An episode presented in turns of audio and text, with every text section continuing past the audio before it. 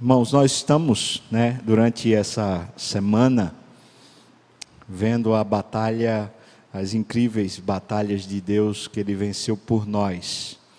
E nessa, nessa série, nós vamos concluí-la no próximo domingo de manhã.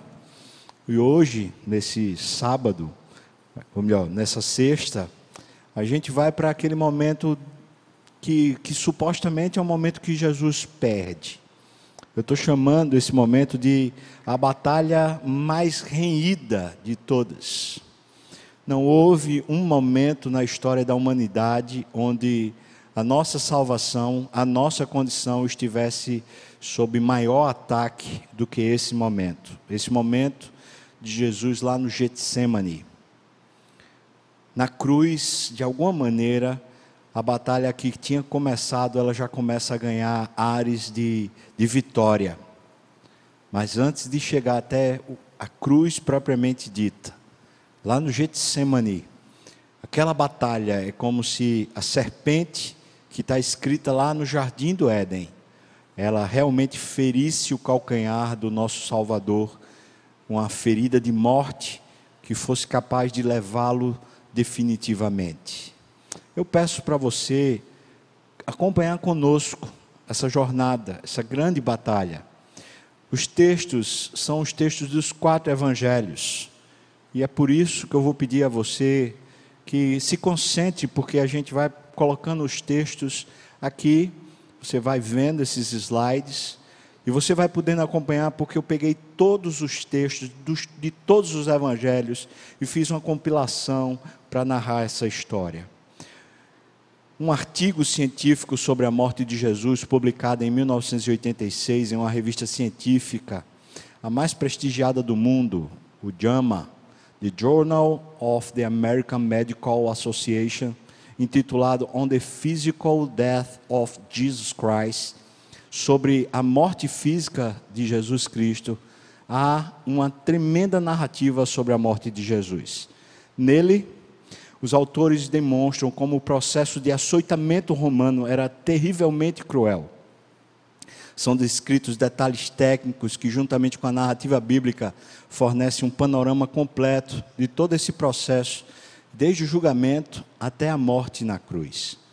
Antes do julgamento, antes que ele fosse julgado, sentenciado até a cruz, é narrado em Lucas 22 que Jesus estava em profunda angústia e ele suava sangue. E embora seja um fenômeno raro, os médicos reconhecem essa característica como sendo hematidrose, que pode ocorrer devido a altos níveis de estresse. Vamos para a narrativa. João, no capítulo 18, a partir do primeiro versículo, diz: Tendo Jesus dito essas palavras, que palavras? Jesus tinha acabado de fazer a oração sacerdotal que está lá em João capítulo 17. Na oração sacerdotal, Jesus intercede pela igreja, aquela que estava lá presente, através dos discípulos, dos seguidores de Jesus, e ele fala: Não oro apenas por estes, mas por, pra, por todos aqueles que haverão de crer. Então eu e você estamos inseridos. Antes que Jesus começasse a interceder a respeito de si, ele intercede por nós. Ele pede que o Pai nos santifique. Ele pede que o Pai nos guarde do mal. Ele intercede dizendo, Senhor, que eles te conheçam a ti e que eles conheçam a, a Jesus a quem enviaste. Então Jesus está pedindo para que a obra que ele vai fazer por nós, ela se caracterize na nossa vida que ela não seja apenas um ato histórico, mas que se torne de fato um efeito duradouro. Sabe, irmãos, isso é um dos grandes mistérios da morte de Jesus. É que não é apenas um momento, uma narrativa dramática e cheia de, de, de, de, né, de emoções. Não, não é só isso. É, é muito para além disso. Aquilo ali é uma batalha espiritual. O que está em jogo é todo, são todos os homens da face da terra, todas as mulheres da face da terra. O que está ali diante daquele quadro, diante daquele, daquela situação, é se vamos ou não vamos viver com Deus de novo. Se teremos ou não teremos uma nova história, se estaremos fadados ao pecado e à morte eterna, ou se podemos ter vida santa e uma vida eterna com Deus. Esse, esse é, o, é, o, é o ponto. Jesus tendo dito essas palavras, dizendo: Senhor, aplica a obra que eu vou fazer na vida deles, saiu juntamente com os seus discípulos para o outro lado do ribeiro de Cedron. Isso quer dizer que ele sai de Jerusalém e ele atravessa o vale, onde tem o ribeiro de Cedron, onde havia um jardim. Quando ele vai para um lugar, ele vai para um lugar que é um jardim. A narrativa bíblica é muito preciosa, está nos colocando de novo no jardim. A história da nossa queda foi lá no jardim, quando Adão e Eva caem, caem em transgressão e obedecem à serpente. Naquele ato da queda, lá em Gênesis 3,15, você vai encontrar dizendo que a serpente feriria o calcanhar do nosso Salvador, mas esse nascido de mulher, esse Salvador, ele esmagaria a cabeça da serpente. O que está ali, então, a narrativa que está lá, é uma, uma luta. É uma luta. Uma luta do diabo tentando fazer aniquilar a salvação. E o Salvador aniquilando o diabo. Portanto, a narrativa que segue, nesse jardim agora, nesse novo jardim, no jardim do Getsemane, nesse jardim a narrativa é de novo de uma luta. Agora a humanidade está de novo no jardim e agora aquele que representa todos os homens e mulheres está de novo diante da serpente. Quem vai vencer essa batalha? E aí ele entrou com os seus discípulos, Lucas 22 diz assim: E saindo, foi como de costume para o Monte das Oliveiras, e os discípulos o acompanharam. E chegando ao lugar escolhido, aquele jardim que João acabou de dizer, Jesus lhes disse, disse para os seus discípulos: Orai para que não entreis em tentação. Ele não está nem ainda pedindo para orar por ele, mas ele está pedindo que eles orem para que nesse novo jardim eles não sucumbam de novo. Então, Mateus 20, 26 diz: No Getsemane, nesse lugar, disse aos seus discípulos: assentai-vos aqui enquanto eu vou ali orar. E levantando-se, desculpa, levando consigo a Pedro e aos, aos dois filhos de Zebedeu, começou a entristecer-se e angustiar-se. Na ceia ele já tinha falado que ele estava triste. E ele narra a questão do, do seu traidor. Lá durante a ceia, antes desse momento, Jesus disse para Judas: Vai e faz o que tem de fazer. Judas não está com, com ele nem com os discípulos nesse momento. Ele está falando apenas para os discípulos que serão salvos. Judas não está lá. E ele está dizendo: orem, intercedam. E ele está agora pedindo que, por favor, intercedam por ele, porque ele está com angústia. Veja que o versículo está dizendo para nós que ele estava triste, profundamente triste. Ele estava angustiado. Marcos 14, 32 a 34 diz: Começou a sentir-se tomado de pavor e angústia. As trevas estão se apoderando. E lhes disse: A minha alma está profundamente triste até a morte, ficai aqui e vigiai. Por que será que Jesus está tão triste? Você pode responder para mim dizendo: é porque ele sabe o que ele vai sofrer. Ele sabe que ele vai ser maltratado, porque ele já tinha falado isso várias vezes que ele seria maltratado. Mas a gente precisa entender que muito mais do que a dor física, ele precisava resolver antes da dor física, ele precisava resolver no seu coração se ele estaria disposto a ser o sacrifício de Deus a ser o Cordeiro de Deus que tira o pecado do mundo. Porque Jesus, como eu e você, ele não queria morrer. Ele está diante de um impasse. Eu morro fazendo a vontade do meu Pai, ou eu continuo vivo fazendo a minha vontade. esse impasse entre a vontade de Deus e a vontade lícita, uma vontade pura, só de permanecer vivo, mas pelo fato de não ser a vontade de Deus, tornava-se em pecado, porque tudo aquilo que é contrário à vontade de Deus é pecado. Então Jesus está no impasse, essa luta é igual à luta que Eva estava vivendo quando a serpente disse para ele, para ela, é assim que Deus disse, vocês não podem comer de toda a árvore do jardim. Ela falou: "Não, a gente pode comer, só não pode tocar na árvore do conhecimento do bem e do mal". E então Eva começou a ver que aquela fruta poderia dar para ela e para o seu marido uma nova condição de vida. A tentação era pela vida era para ter uma vida melhor. E Jesus aqui está tentado para permanecer vivo. Acontece que a vontade de Deus, o Pai de Jesus e o Pai e o nosso Pai por causa de Jesus, Deus queria que seu filho fosse o cordeiro que tiraria o pecado do mundo. Então Jesus está para escolher entre a sua própria vida, a sua própria vontade e a vontade de Deus e se ele escolhe simplesmente aquilo que é lícito, mas que não era conveniente, porque a vontade de Deus sempre é conveniente, se ele escolhe ficar vivo, então Jesus peca. Diz assim: começou a entristecer-se, tomado de pavor e de angústia, ele lhes disse: A minha alma está profundamente triste até a morte, ficai aqui e vigiai. Então João 18,2 diz: Judas, o traidor, também conhecia aquele lugar, porque Jesus ali estivera muitas vezes com os seus discípulos. É interessante, ou seja, é como se a narrativa estivesse dizendo: enquanto isso, tem um cara que está traindo ele lá.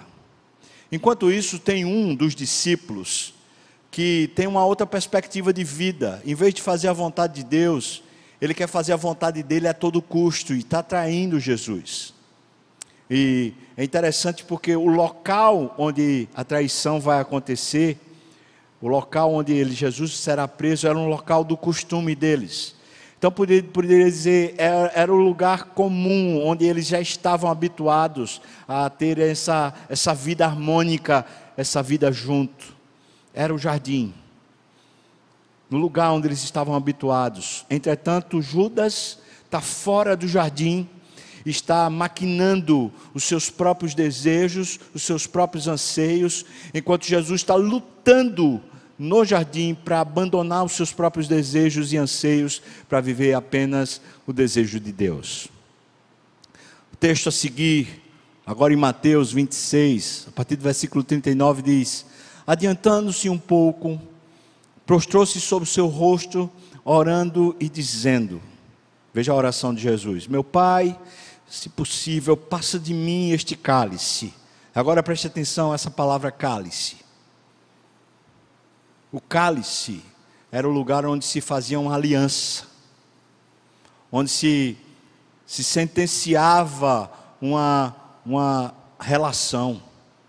Quando alguém ia casar, o marido, aquele futuro marido, brindava um cálice junto com o seu com o seu sogro a respeito do casamento que teria com a sua com a filha do sogro, ou seja, com a sua noiva. Um cálice onde se brindaria. Jesus não quer, não quer esse cálice. Porque esse cálice, para que a noiva pudesse ser recebida, a noiva precisava ser purificada. E para a noiva ser purificada, isso seria o dote, o pagamento para a noiva poder ser casada com ele. O dote era a vida dele. O cálice era uma aliança, e uma aliança que o dote, o pagamento dessa aliança era a vida dele para santificar a noiva. E Jesus está resistindo. Ele está aqui dizendo: eu, eu não quero isso o preço é caro demais, é alto demais, passa de mim este cálice, eu não quero fazer essa aliança. Todavia, não seja como eu quero, Senhor, e sim como tu queres. Aqui eu aprendo que o Pai tem um desejo de se relacionar comigo, que Jesus paga o preço para o Pai se relacionar comigo, ou melhor, para eu poder ter Deus como meu Pai e poder me relacionar de fato com Ele. Aquilo que eu perdi no Éden, quando eu fui expulso do jardim, expulso da presença de Deus, é desejo de Deus reatar os laços, reatar a relação e de, de novo poder voltar a me relacionar face a face com Ele. Versículo 40: E voltando para os discípulos, achou-os dormindo.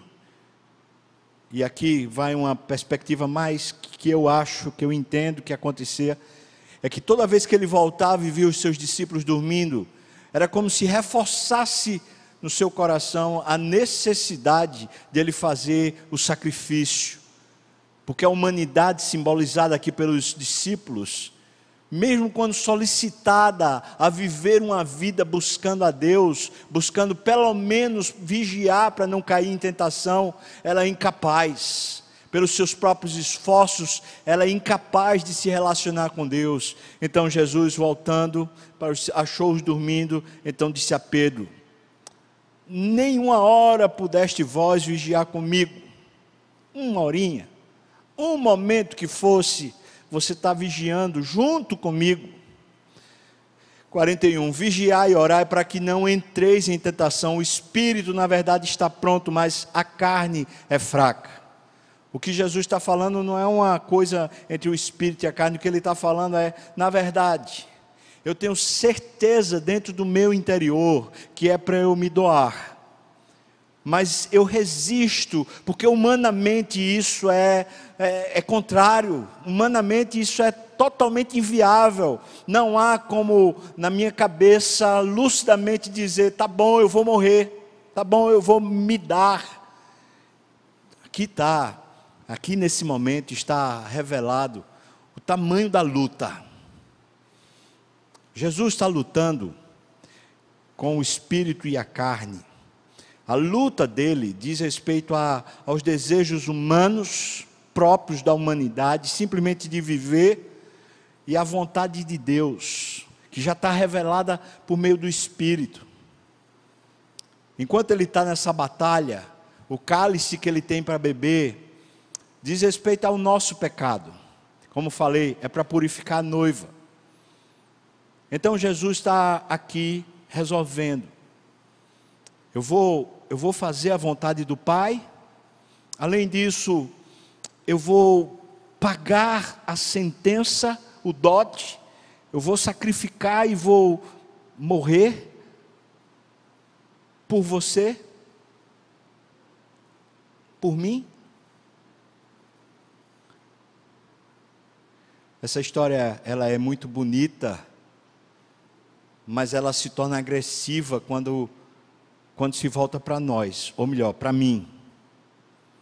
Porque quando se volta para mim quer dizer que o culpado, o motivador, o cálice que ele tinha para beber era eu.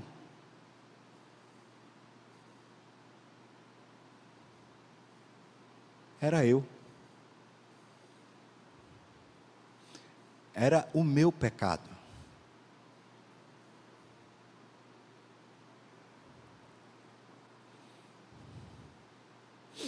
Versículo 42: Tornando a retirar-se, Jesus orou de novo, dizendo: Meu pai, se não é possível passar de mim este cálice sem que eu beba, faça-se a tua vontade. Ele acabou de ver a condição da humanidade de novo. E ele continua vendo a vontade de Deus.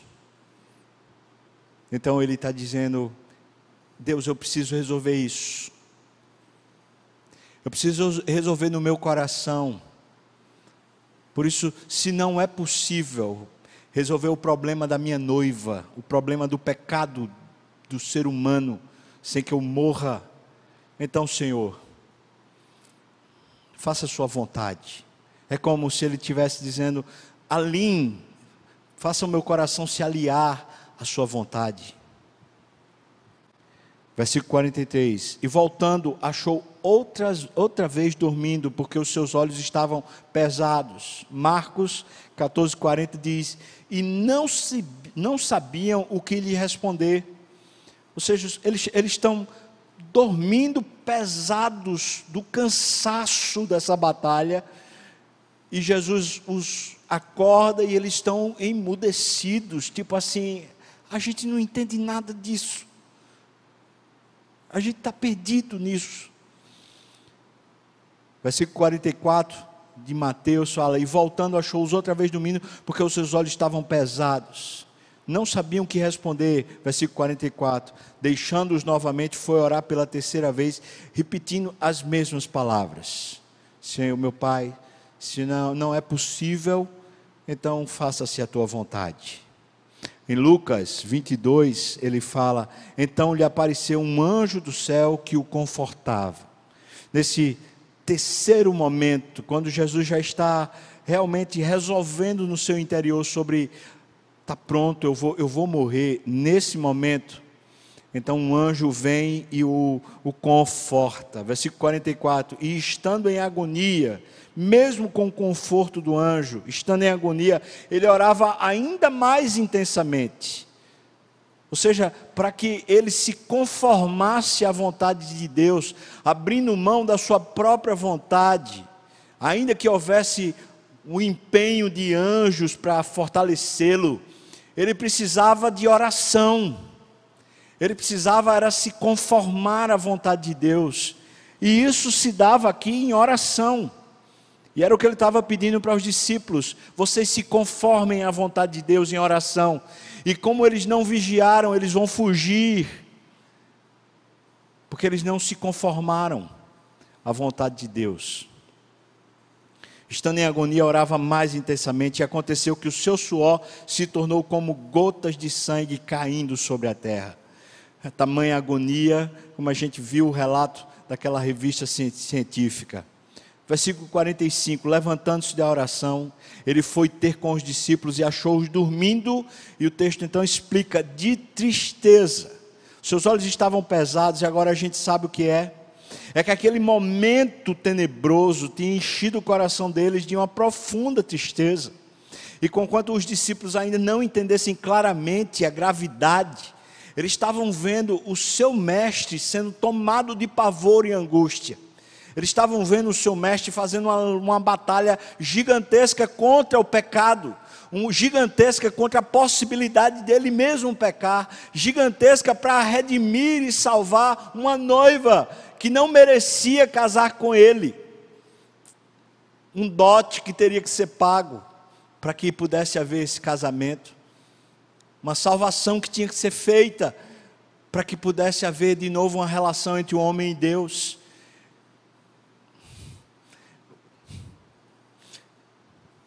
Tristeza dos discípulos, porque eles estão vendo a batalha renhida que o mestre está enfrentando. Versículo 46, Jesus diz a eles: Por que estás dormindo? Levantai-vos e orai, para que não entreis em tentação. Aqui eu quero fazer um desafio a você. Sempre a gente tem coisas para deixar no altar. Nós Oramos sobre isso agora, enquanto a gente estava fazendo o nosso ofertório, a nossa dedicação. Mas sempre a gente tem. E talvez esse, esse momento da Páscoa possa servir-nos de uma real atenção para Deus voltar os nossos sentidos para Deus, a fim de ouvirmos de novo a Sua voz claramente e, e sejamos aquecidos espiritualmente de verdade.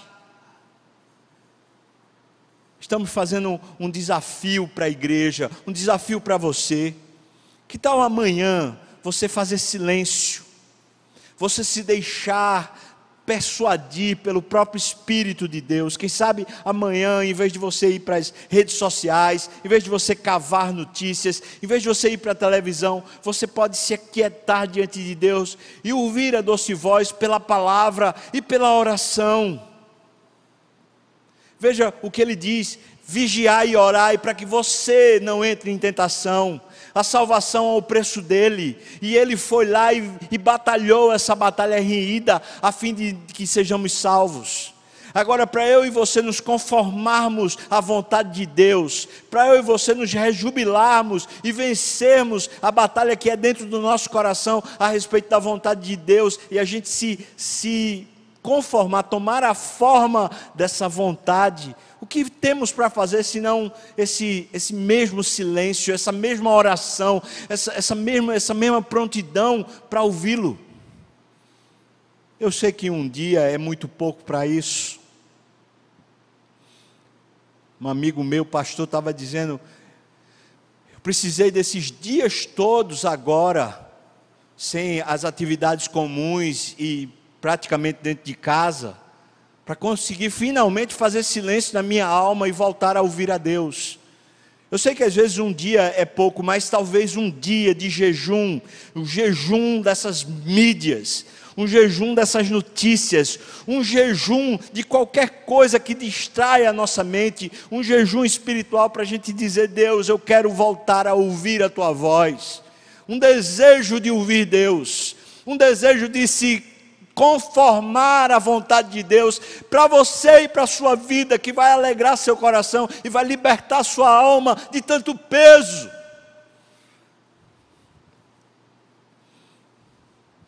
Marcos 14 e também Mateus 26. Então voltou, Jesus voltou para os discípulos e lhes disse: Ainda dormis e repousais? A alma adormecida, uma alma que nunca vai até o encontro do Senhor, por mais que seja desafiada, por mais que o mestre venha e diga: volta, vai, ora, vigia. Eis que é chegada a hora, disse o Senhor Jesus para os discípulos. Perceba, perceba que Judas ainda não tinha chegado, que a tropa que estava com Judas, aquela guarda, também não tinha chegado. Ou seja, a situação aqui não é a situação que os guardas pegam ele, ele está lá de joelho, ainda atônito, aturdido, e e de repente ele é levado. Não.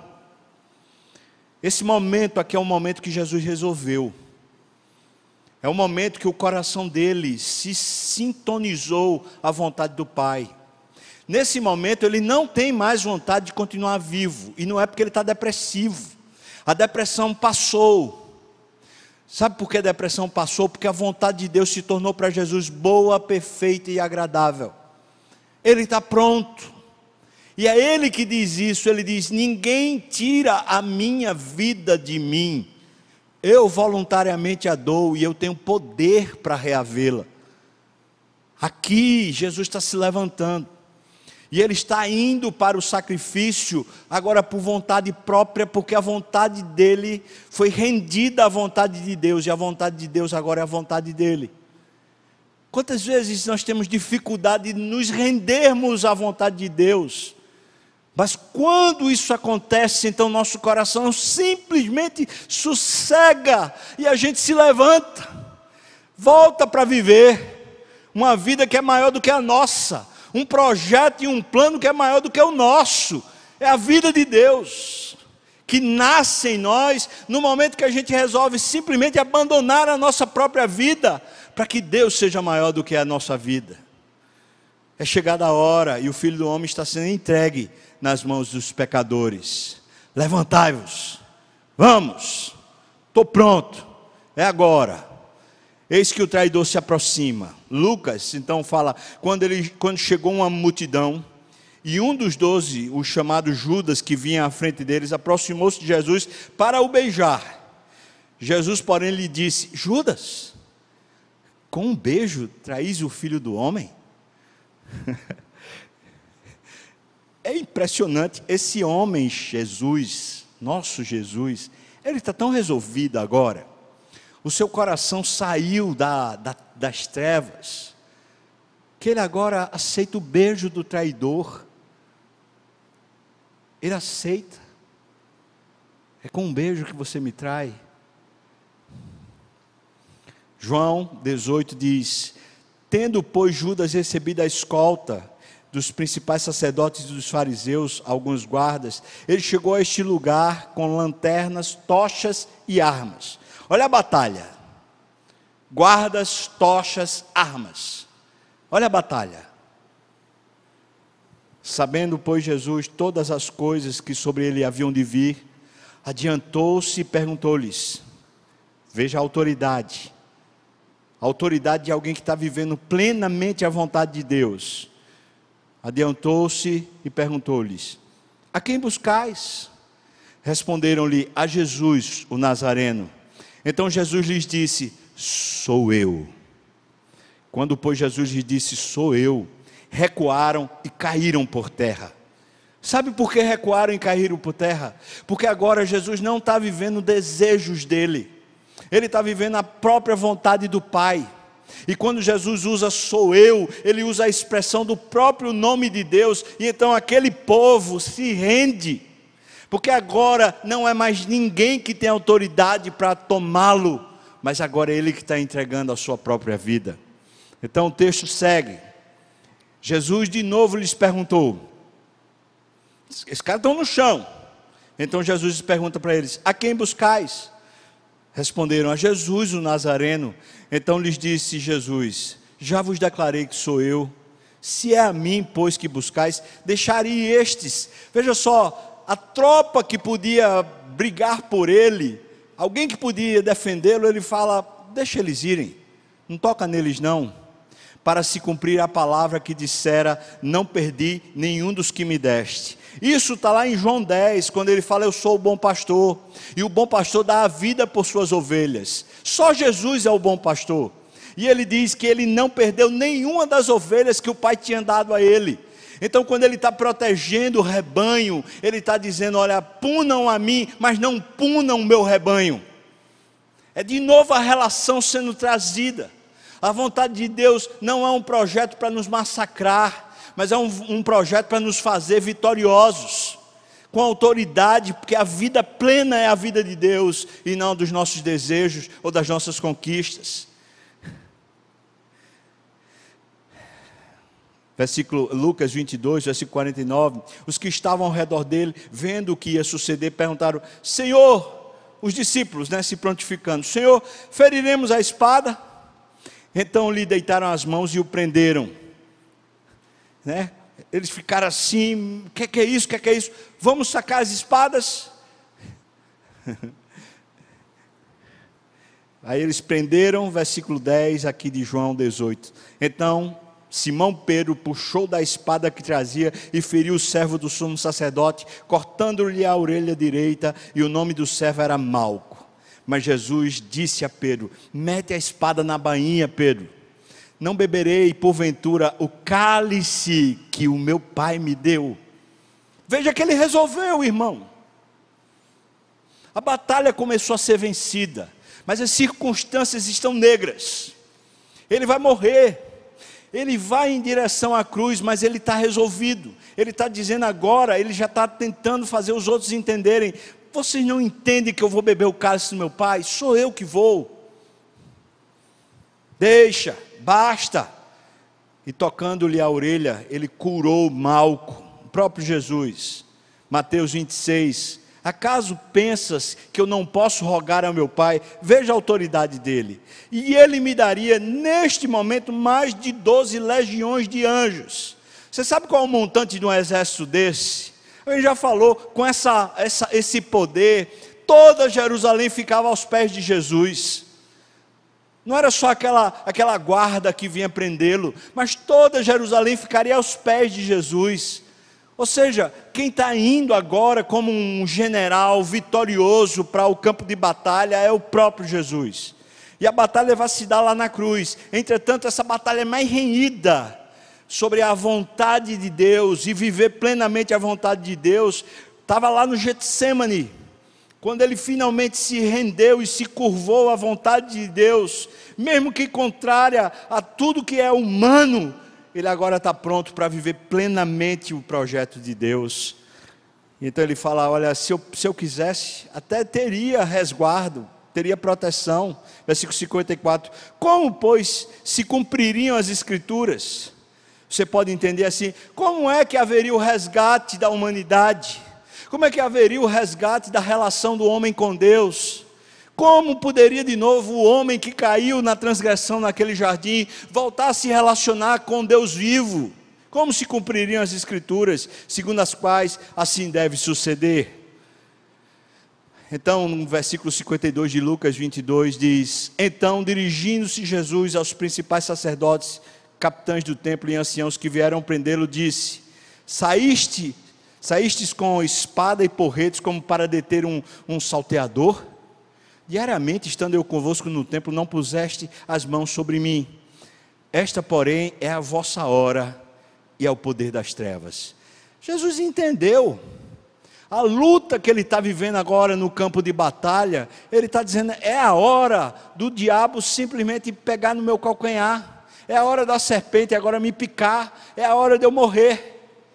Mas ele sabe que essa batalha é apenas uma batalha da guerra toda, porque a vitória final vai chegar. Mas ele precisava, porque essa era a vontade de Deus, a fim de que a morte dele sentenciasse de uma vez para sempre o pecado e o diabo como perdedor. Ele tinha que pagar o dote, e o dote para a nossa salvação era que o pecado tinha que ser pagado, tinha que ser completamente pago pelo pelo um justo, por uma pessoa pura. Mateus 26, versículo 56 diz: Tudo isso, porém, aconteceu para que se cumprissem as escrituras dos profetas. Então, os discípulos todos, deixando, fugiram. João 18, versículo 12 até o versículo 14 diz: Assim, a escolta, o comandante e os guardas dos judeus prenderam Jesus, manietaram-no, ou seja, ele ficou preso com a mão presa, e o conduziram primeiramente a Anás. Veja o relato: Anás, pois era sogro de Caifás, sumo sacerdote naquele ano. Veja que o sumo sacerdote era Caifás, e Anás era o sogro. Entretanto, é fato que os dois estavam no domínio, como se fossem sumo sacerdote. Mas essa narrativa está no versículo 14 explicando. Caifás era quem havia declarado aos judeus ser conveniente morrer um homem pelo povo. Ou seja, a profecia que o sumo sacerdote tinha dado na Páscoa agora tinha que se cumprir. E então João está explicando para nós que todo esse processo é o sacrifício de um a fim de resgatar o povo resgatar a mim e a você. Nós estamos entendendo que batalha é essa? É uma batalha espiritual. Mas toda batalha espiritual, ela tem fatos físicos. Ela tem concretude. Ninguém pense que a batalha espiritual é simplesmente uma, uma questão de anjos e demônios. Uma batalha espiritual é sobre o domínio de Deus gentil e amoroso no nosso coração. A batalha espiritual é sobre a posse do coração de homens e mulheres. Não se trata simplesmente das pessoas se converterem para se tornarem religiosas e irem para a igreja, mas se trata sobretudo das pessoas voltarem-se para Deus e viverem para Deus. Não viverem mais para si mesmas, não viverem mais segundo os seus próprios desejos, mas voltarem-se para Deus e viverem para Deus. Isso é salvação. O, o mesmo jornal que nós lemos no começo, diz assim: após ser julgado, Jesus foi açoitado violentamente com um chicote de couro com pequenas bolas de ferro nas pontas e ossos pontiagudos, porque quando a chicotada vinha, então a bola, vai, vai, explicar isso aqui, as bolas de ferro causavam ferimentos internos e os ossos dilaceravam a carne, expondo a musculatura esquelética e causando grande perda de sangue. Começou a se rasgar as costas, porque a bola amaciava a carne das costas e depois o, o osso ia lá e rasgava o tecido das costas grande perda de sangue, o que provavelmente o deixou em um estado de pré-choque. Isso está acontecendo justamente depois do juízo, do julgamento que foi dado, isso de madrugada, às escondidas, totalmente ilícito, e ele está sofrendo toda injustiça por causa do nosso pecado. Diz mais: após severa flagelação, Jesus foi zombado, cuspido e obrigado a carregar a própria cruz até o Gólgota. Eu e você sabemos que Simeão ajudou ele a carregar, porque está no relato das Escrituras. Durante a crucificação, o acusado era jogado sobre a cruz no chão e pregado com pregos de até 18 centímetros de comprimento nos pulsos e nos pés. A crucificação era um processo que produzia intensa dor e causava uma morte lenta e sufocante. Respirar, isso que está sendo né, o drama do coronavírus, respirar era algo extremamente doloroso. A cada respiração, pense comigo, ele está preso na, na cruz, ele precisa respirar, puxar o ar, mas ele está tomado de dor então, suas pernas encurvadas, quando ele quer respirar, ele tem que puxar o ar. Ele precisa então se levantar e puxar o ar. A cada respiração, Jesus tinha que levar as costas em carne viva, arrastando-a na madeira e apoiando todo o peso nos pés que estavam pregados. O fato que aumentava a perda de sangue e causava dores terríveis. Outros médicos e outros cientistas falam que tamanho flagelo que foi dado a Jesus certamente deixou as costas dele em retalhos. Dava-se para ver os ossos, dava-se para ver talvez inclusive os pulmões inflando e deixando o ar. Quando ele está lá na cruz, a nossa Bíblia, a nossa a palavra de Deus que veio para nós, fala para nós sobre o que é que é importante para Ele, nessa batalha mais renhida, quando Ele está entregando a sua vida e pagando pelo nosso pecado. Lá em Lucas 23, 34, ele diz sobre os circunstantes, sobre todos que o condenaram à, à crucificação, todos aqueles que fizeram questão de chamar, crucifica-o, crucifica-o, sobre os soldados romanos que, que martelaram os pregos, que infligiram os açoites, sobre todos que colocaram ele naquela cruz. Jesus diz: Pai, perdoa-os, porque eles não sabem o que fazem.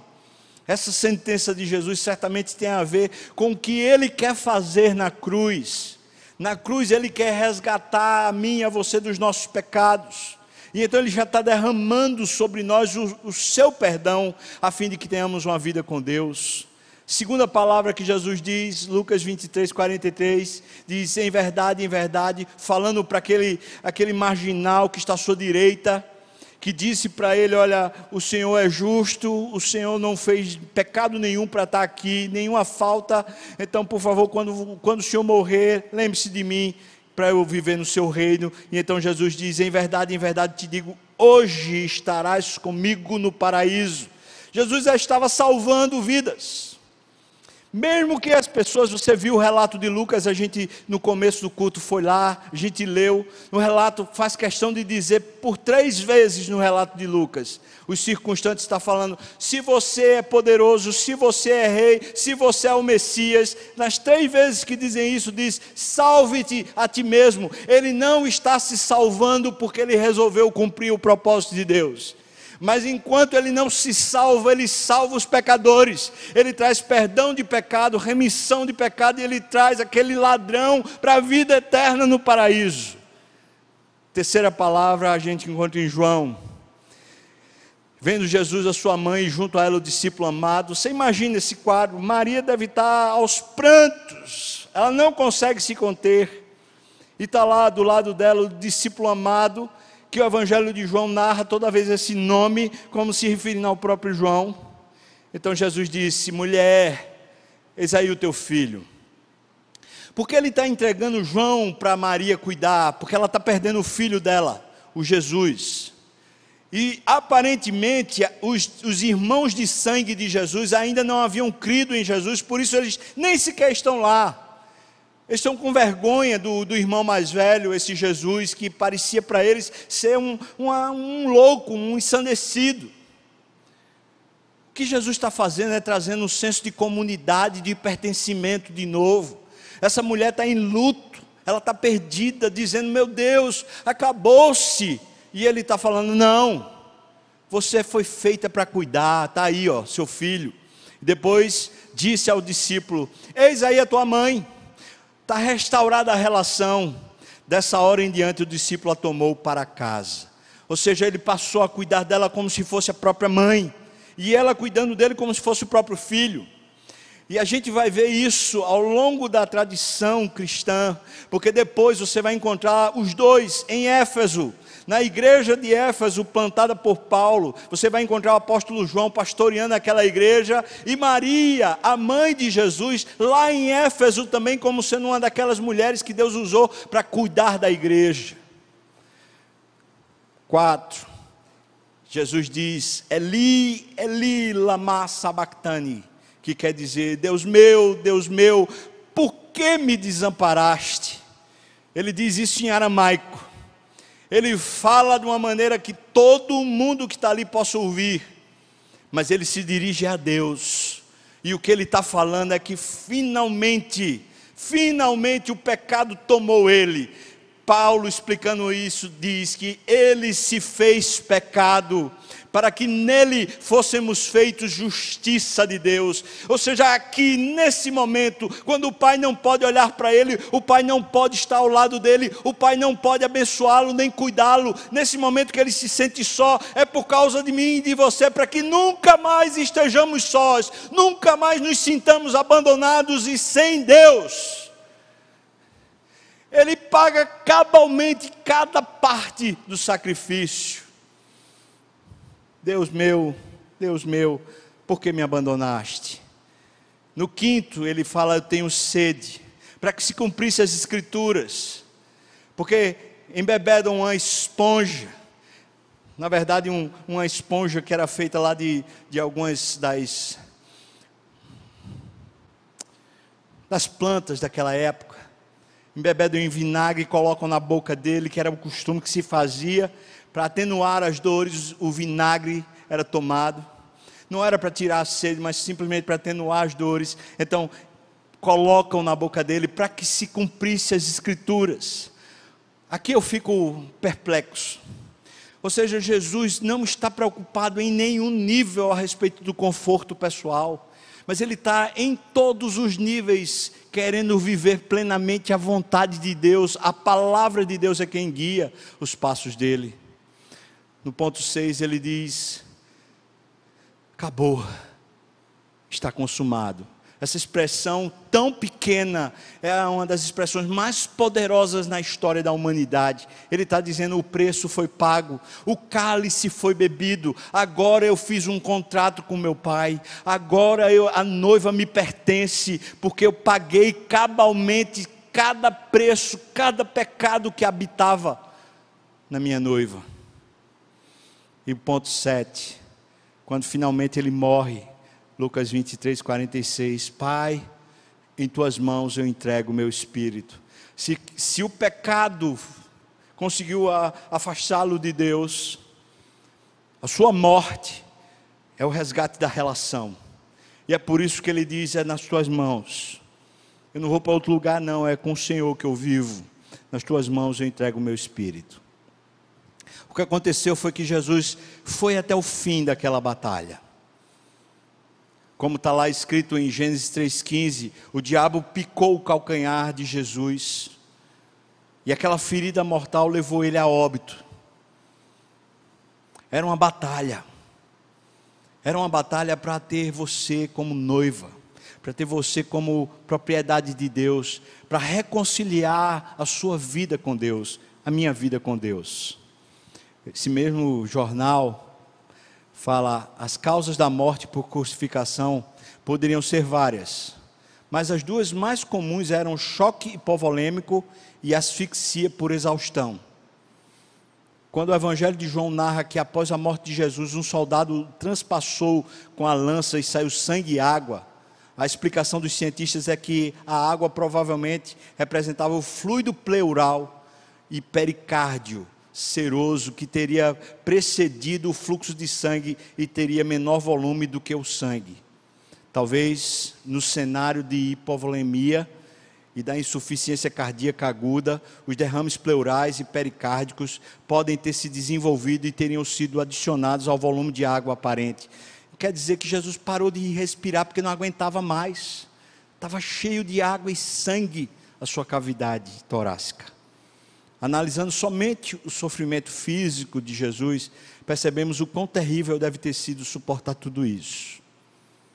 Estresse intenso, noite sem dormir, um julgamento injusto, açoitamento desumano, zombaria e ainda ter que carregar o seu próprio instrumento da morte.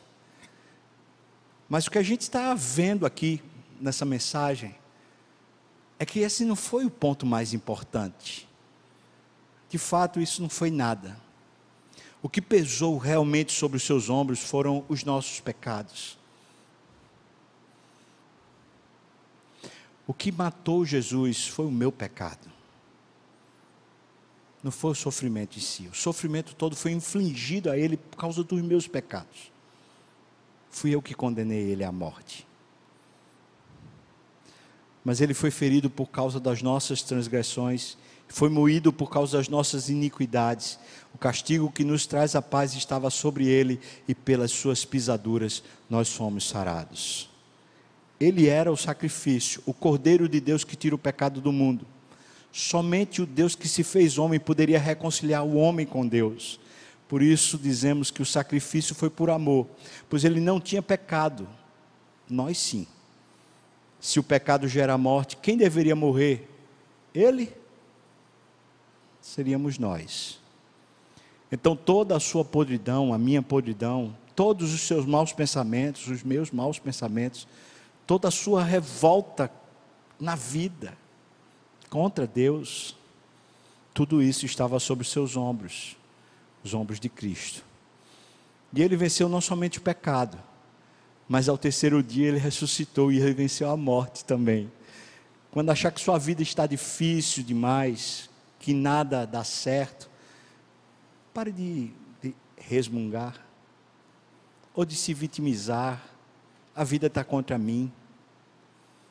Ah, não tem jeito de dar certo. Olhe para tudo que Jesus passou por amor a você. O castigo que nos traz a paz estava sobre ele. Uma pergunta que me, me é feita ao, ao, meu coração sempre me ocorre quando eu leio os relatos do Getsemane, os relatos da cruz é: como pôde, Senhor, tu amar tanto a mim, miserável pecador, ao ponto do Senhor substituir a vida do seu filho pela minha, ao ponto do Senhor matar o seu filho por mim? É como se Deus, ao matar o seu filho, estivesse dizendo: Você para mim é mais valioso do que a vida do meu próprio filho. E eu não consigo explicar isso. Como a minha vida, como eu posso ser de alguma maneira mais precioso para Deus do que a própria vida do filho? Uma vida reta, justa e pura. O que eu sei é que Ele fez isso para me dar a vida do filho, para que eu não viva mais a minha própria vida, mas viva a vida dele. E a pergunta então é: Senhor, olha para a minha vida. Sinceramente, Deus, está valendo a pena? Do jeito que eu tenho vivido, está valendo a pena o sacrifício do seu filho por mim? Hein? O senhor acha? O senhor acha que valeu a pena o sacrifício do seu filho por mim, para eu viver essa vidinha que eu vivo? cheio da minha vontade, Senhor, cheio do, dos, dos meus lamentos, dos meus murmúrios, das minhas inquietações, ansiedades, maldades. Senhor, valeu a pena, Senhor. Eu tenho uma resposta para isso. Lá em Isaías 53, diz que ele viu o fruto do seu penoso trabalho e ficou satisfeito. Eu também não sei explicar, mas eu sei que Deus está achando que valeu a pena. E quando eu me pergunto, Senhor, valeu a pena? Eu tenho uma resposta para dar para Deus: Senhor, faça valer a pena. Não me deixe viver para mim mesmo, faça valer a pena a minha vida, por favor. Eu quero é desistir dos meus próprios desejos para viver plenamente a vida do teu filho. Senhor, faça valer a pena na morte de Jesus eu descubro que tem uma vida mais preciosa e poderosa do que a vida dos meus desejos. No segundo jardim, o segundo Adão, Jesus, ele venceu. Ele venceu aquilo que o primeiro Adão perdeu. Ele me trouxe de volta para minha relação com Deus. E Ele me deu uma vida maior do que a vida que eu consigo conquistar. E esse viver que eu vivo, eu vivo pela fé, e vivo pela fé no Filho de Deus. De maneira que eu e você poderíamos e deveríamos dizer: já não sou eu mais quem vivo, é Cristo que vive em mim porque Ele fez tudo o que precisava ser feito para que eu e você pudéssemos ser amigos de Deus. Eu chamo você para orar, o pessoal do louvor pode vir para cá, mas para a gente dizer isso para Deus: toma minha vida, Senhor, toma, toma-me completamente para o teu uso e para a tua glória. Deus abençoe você, tenha uma Páscoa, Páscoa cheia de paz muito mais do que feliz Páscoa, tem uma Páscoa de verdade, passando pelo portal, passando por debaixo do sangue da cruz, vá ao encontro de Deus, vá viver para Deus. Senhor, nós consagramos a Ti, eu consagro, Senhor, a minha vida para o Senhor. Não deixa, Senhor, viver para mim mesmo, para os meus próprios desejos, me ajude, Senhor, quando alguma coisa ficar tão preciosa para mim que se torne mais valiosa do que a tua vontade. Me ajuda, Senhor, a entregar como Jesus entregou, mas também a me levantar como Jesus se levantou, pronto para viver plenamente a tua vontade, Pai. Senhor, ajuda cada um dos meus irmãos agora, minhas irmãs, a desfrutarem esse poder. No nome de Jesus, amém. Amém.